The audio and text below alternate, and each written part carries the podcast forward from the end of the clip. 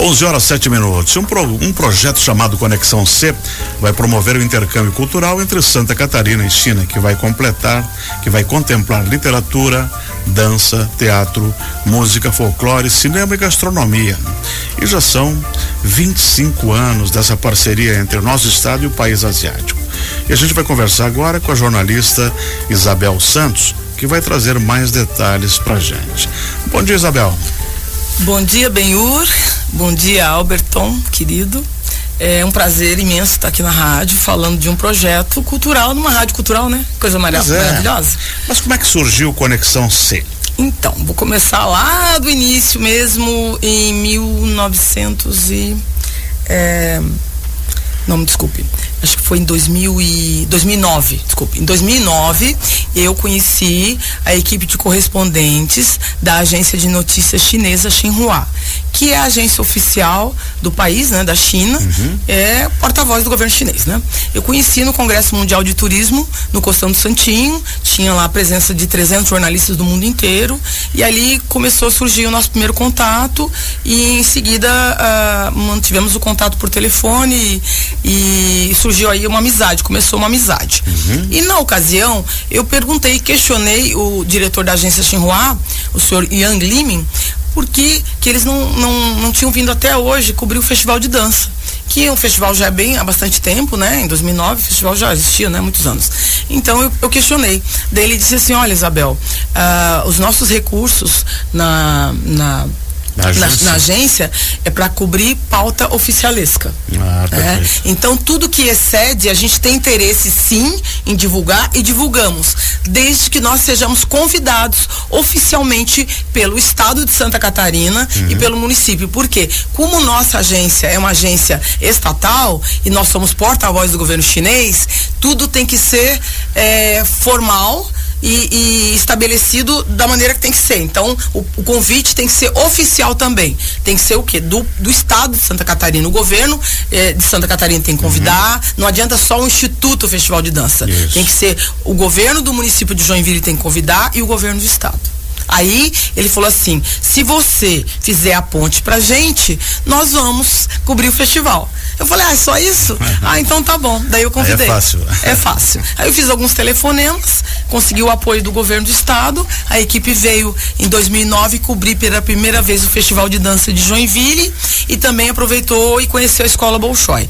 Então, em 2009, nós emplacamos pela primeira vez na mídia asiática o Festival de Dança de Joinville e, por tabela, a Escola Bolshoi.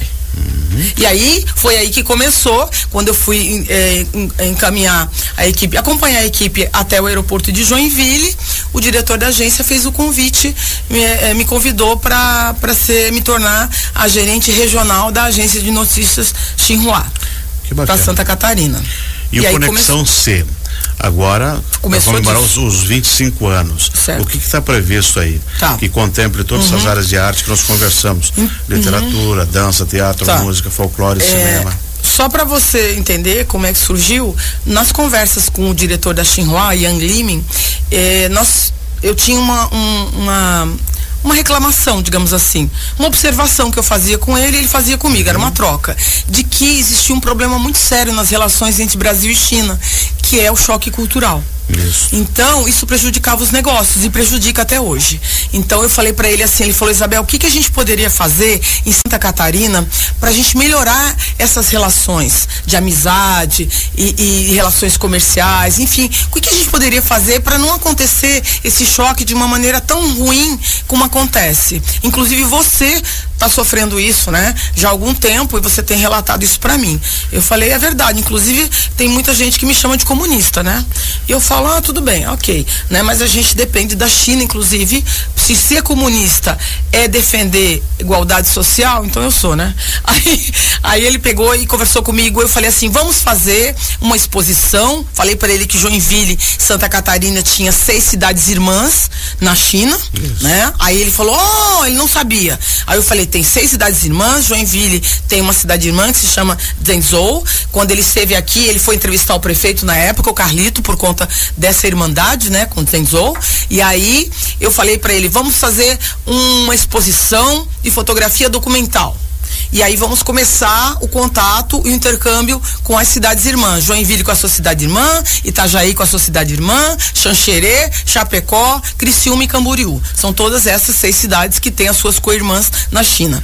Ele adorou a ideia e falou assim: você vai ter todo o meu apoio. Nós temos 4 milhões de fotos no nosso arquivo, no nosso arquivo eh, lá no departamento de fotografia da Xinhua em Beijing. Então nós vamos, você, você vai procurar os apoios nas uhum. cidades, nas prefeituras, nas fundações de cultura, nas secretarias de cultura dos municípios e eu vou, eu vou fazer, vamos fazer a exposição. Só que no meio do caminho veio uma ordem de Beijing que ele tinha que se aposentar. acabou o tempo tudo. dele. Aí ele teve que voltar para Beijing e o projeto ficou aí, né? Aí a pessoa que estava me incentivando foi embora. E aí aconteceu um hiato né? Foi um período sem um, um, um, diretor, um diretor, ficou um correspondente acumulando a função. E ele não, não tinha poder de decidir nada. Aí só em 2014, isso foi embora em 2012.